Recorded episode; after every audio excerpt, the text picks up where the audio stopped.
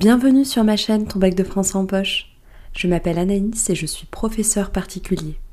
J'accompagne les lycéens dans leur préparation aux examens et concours. J'ai créé ton bac de français en poche pour que tu puisses préparer tes épreuves de français tout au long de l'année, sans prise de tête, en révisant n'importe où avec des ressources à portée de clic. Bien se préparer au bac de français, c'est d'abord donner du sens à cette matière, en cerner les principaux enjeux. Pour cela, je te propose de nous intéresser dans cet épisode au programme de première. N'oublie pas de télécharger la petite fiche qui l'accompagne afin de garder une trace des idées clés abordées aujourd'hui. Le programme est construit selon deux axes, le genre et le courant, et nous les aborderons ici successivement. Alors tout d'abord, le programme se décline en quatre séquences autour de quatre objets d'étude qui sont en fait tout simplement des genres.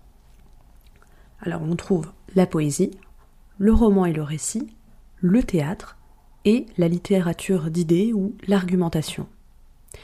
La notion de genre, je suppose qu'elle t'est familière. Alors, mais je préfère quand même faire un petit retour euh, sur cette notion parce qu'elle est très importante. Elle apparaît durant l'Antiquité et elle permet de classer les œuvres selon le contenu et les règles admises par l'auteur, le public, les critiques. Pour faire simple, j'aime bien donner l'image de la bibliothèque. Tu ne vas pas mélanger tes mangas et euh, tes recueils de poésie ou tes pièces de théâtre. Naturellement, tu vas les placer sur des étagères différentes. Ben, c'est un peu la même chose. En fait, le genre regroupe des textes qui partagent les mêmes traits formels, les mêmes caractéristiques formelles. Mais ça ne s'arrête pas là, sinon ça serait trop simple.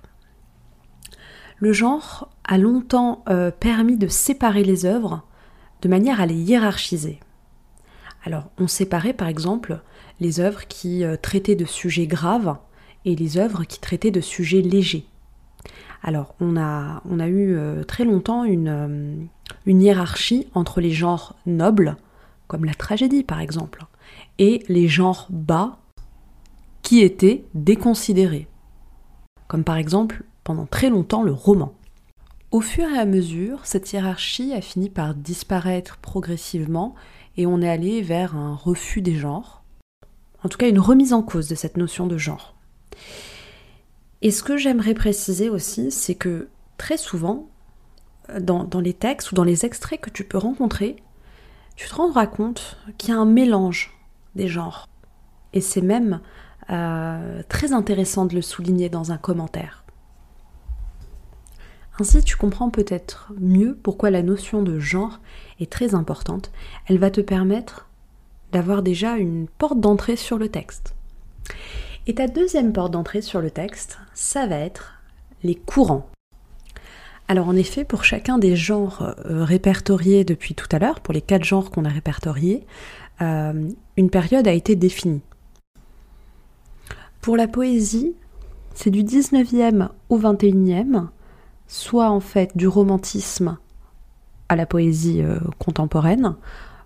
Pour le roman et le récit, ça va du Moyen Âge au XXIe, donc du roman courtois ou du roman de chevalerie au roman contemporain. Pour le théâtre, cela va du XVIIe au XXIe, donc euh, du, théâtre classique au théâtre contemporain. Et enfin, pour la littérature d'idées, euh, la période va du XVIe au XVIIIe, c'est une période plus, plus courte, qui va donc de l'humanisme aux Lumières. La notion de courant est donc très importante. Alors, avant toute chose, il faut déjà savoir ce que c'est concrètement.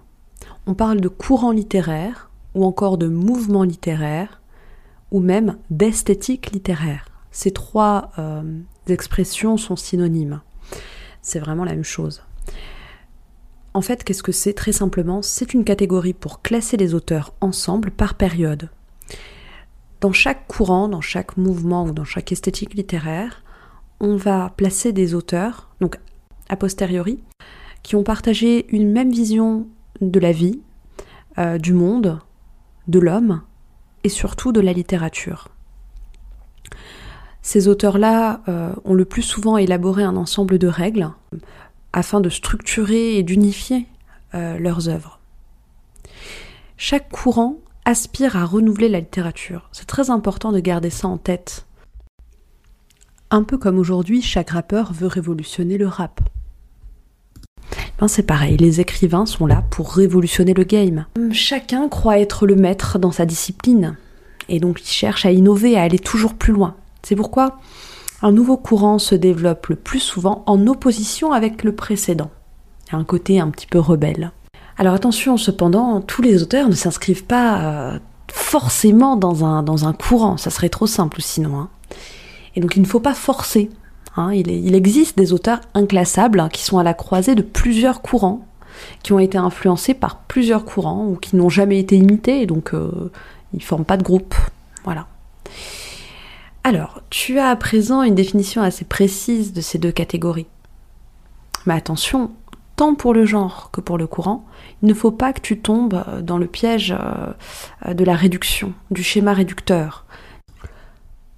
À présent, tu as pu prendre pleinement conscience de la portée de ces deux fondamentaux. Euh, donc tu dois les utiliser intelligemment. Le genre et le courant, moi je les appelle les béquilles. Parce qu'elles te permettent d'avancer dans ta compréhension des textes sans te ramasser.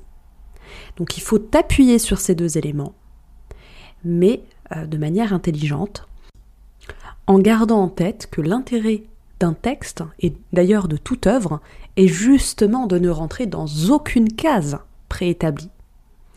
Alors ces notions te seront utiles tant en commentaire qu'en dissertation. Le programme n'a presque plus de secret pour toi. Rendez-vous dans le prochain épisode si jamais tu veux creuser un peu plus les épreuves, les compétences qui seront évaluées lors du bac de français. Eh bien, cet épisode touche à sa fin. J'espère que ce contenu te sera utile. Si cet épisode t'a plu, pense à t'abonner à ma chaîne pour ne rien rater et à mettre 5 étoiles pour récompenser mon travail. N'hésite pas à me suivre également sur Instagram, Facebook, Pinterest pour un max de contenu gratuit. Je te laisse avec une citation de l'écrivain antique Euripide. Il faut se donner de la peine quand on veut réussir. Je te laisse méditer là-dessus. Merci pour ton écoute et je te dis à bientôt sur ma chaîne.